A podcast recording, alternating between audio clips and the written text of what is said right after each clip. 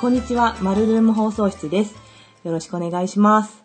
えー今日は、久しぶりの更新になりまして、申し訳ございません。えーゲストに来ていただいてます。えーゲストの中橋妙子さんです。はい、こんにちは。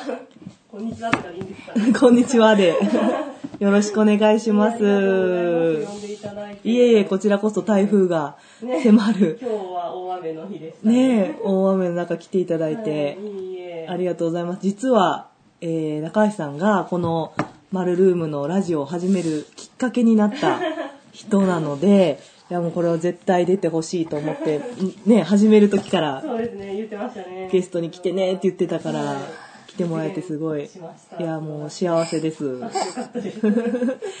なんかそのきっかけになった流れとして、えっ、と、中橋さんも YouTube でラジオを、それの紹介をぜひ、あ、いいんですか？もちろんもちろん、そこからじゃないと始まら、始まれない。なんか、もうラジオというほどちゃんとしてはないんですけど、うんうん。いえいえ。同級生の柴田彩香っていうアーティストがいるんですけど、うん。アーティストがちょっと東京に行くというのがきっかけで、まあお互いにいろいろ情報交換とか、うん。作品のディスカッションうん。をいつもしてたんですけど、うんうん。それが物理的にちょっと難しくなったよねっていうしてて、うん。で、なんか、それまでも電話とかしてたんですけど、うん。ちょっと定期的にちゃんと連絡を取る口実を作ろうっていうので、ラジオを始めたんですけど、うんそのラジオもまあ本当録音して、うん。ただただ YouTube にこうアップするっていうだけの、うん。それの繰り返しなんですけど、うんうん。さいいつぐらいから始めたのかな1年半ぐらい前かな、うん。からちょっと始めて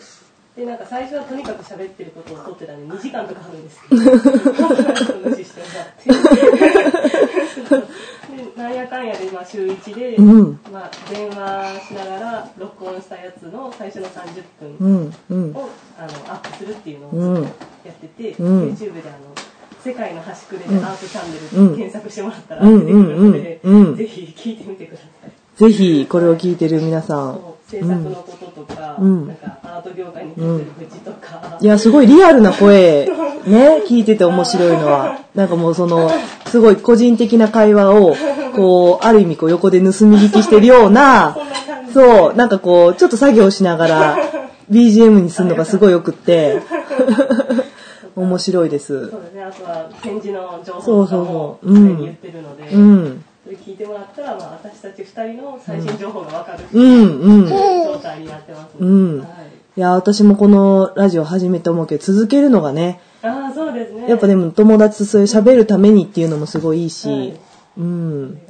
最初マルルームで展示するってなった時うんは何も言ってなかったんですよね、私も。そうですねラジオやってるって。そうそうそうそうそう何も言わなくて、うんで一つ最初に決めてたのが、なんかまあ私は、なんかその、えっ、と、ラジオ始めたけど、一回、まあまず1年2人でやってみようってなって、うん1年間続いたら宣伝していいってことにしようっていうのと、すっごい、一年、普通1ヶ月とかなのにめちゃくちゃハードルが、設定が高いよね、自分たちの始。めましたとか言って、結構すぐ辞める人って多い。おいおいおいおいそ。れが一番かっこ悪くね なるほど。確かにね。とりあえず1年はやってみて、うん続けれるなってなったら宣伝していいってうんしようって言ってたのと、うん。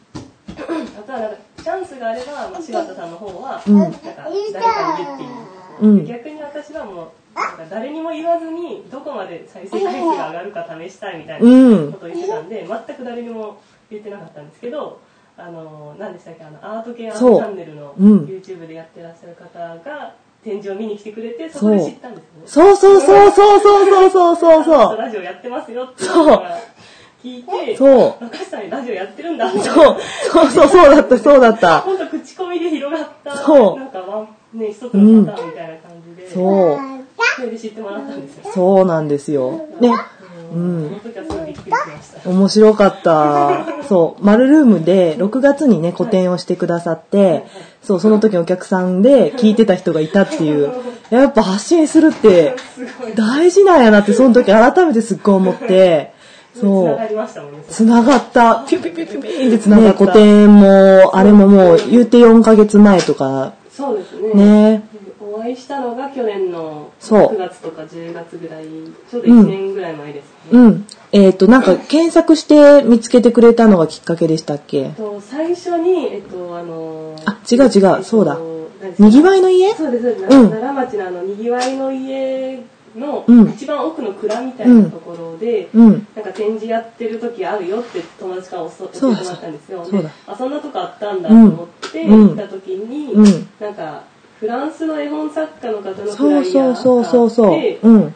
なんかこんなところでフランスの絵本作家呼ぶ呼ぶってガチだなとか そうそうポそーンと思ってなんかパッと撮ってたやつをちょっとじっくり見てたらなんかその花丸、うん一般社の方で花丸の名前があって、あうんえこんなところあるんだなと思ってなんか調べたらホームページが見つかって、うんそれなんか調べたらあれなんか京都造形の人とかいるう。うなと思っ。うんうんうん。でなんかアートマネジメントとか相談あればいつでもうんって書いてあったんで、うん。あこれは行くしかないでしょと。思って連絡したら、うん新大宮にあるじゃないかそうっていう。そうそうそでそれでもうなんかあじゃあ行ってみるしかない、ちょうどその時その私たちがやってるラジオ、うん。うん。端くれラジオって呼んでるんですけど、うん。端くれラジオでも展示できる場所をとにかく探してみようっていうのをうん。二人で話し合っう。てた時期だったそうんそう。で、うん。で柴田も柴田で東京ですごいいろいろなんか調べてくれてて、うん私も奈良ってなんかすごいないイメージが多かった、大きかったんで、まあとりあえずもう一回一から調べてみるわっていうのでちょうどその時のタイミングだったうん。うでん。ここにやっと行き着いて、うん。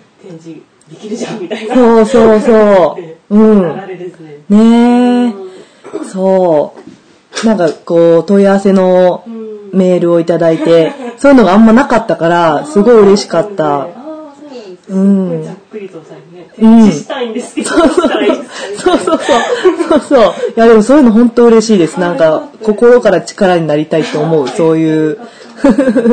で結構なんか他のレジデンスのところとかも、うんちょっとあの、吉野とかね。そうですね、うんありましたし、うん結構他の他県のうん。レジデンスとかアートスペースとかもネットで探してるだけ探して、うん。でなんか展示することって可能ですかとかって結構送ったんですけど、うん結構帰ってこなくて、そうなんや。向こうがまあお忙しいのかもしうれないですけど、結構帰ってこなかったんで、だからマルルームから帰ってきた時はちょっとびっくりしました。へえ、展示くれえ。るんだって。え、そうなもん？そう。うん。で、なんか結構いつでも来てくださいって、すうん。ごい優しいメールだった。そうでしたっめっけちゃ優しいやん、この人。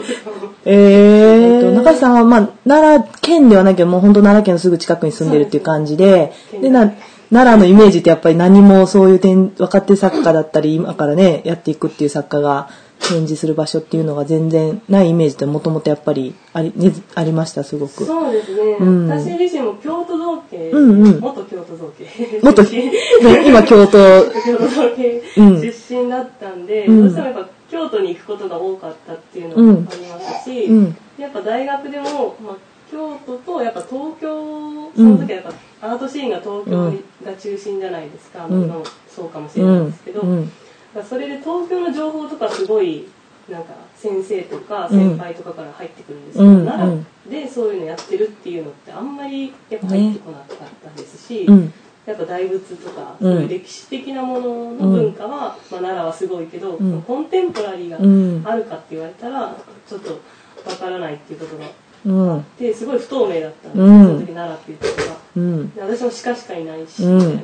鹿かおばあちゃんちみうんたいなうんうんうんうん感じのイメージしかなかったんでだから本当になんか展示場所を一から探そうってならなかったら、うんここも見つけれなかった本当ですよね。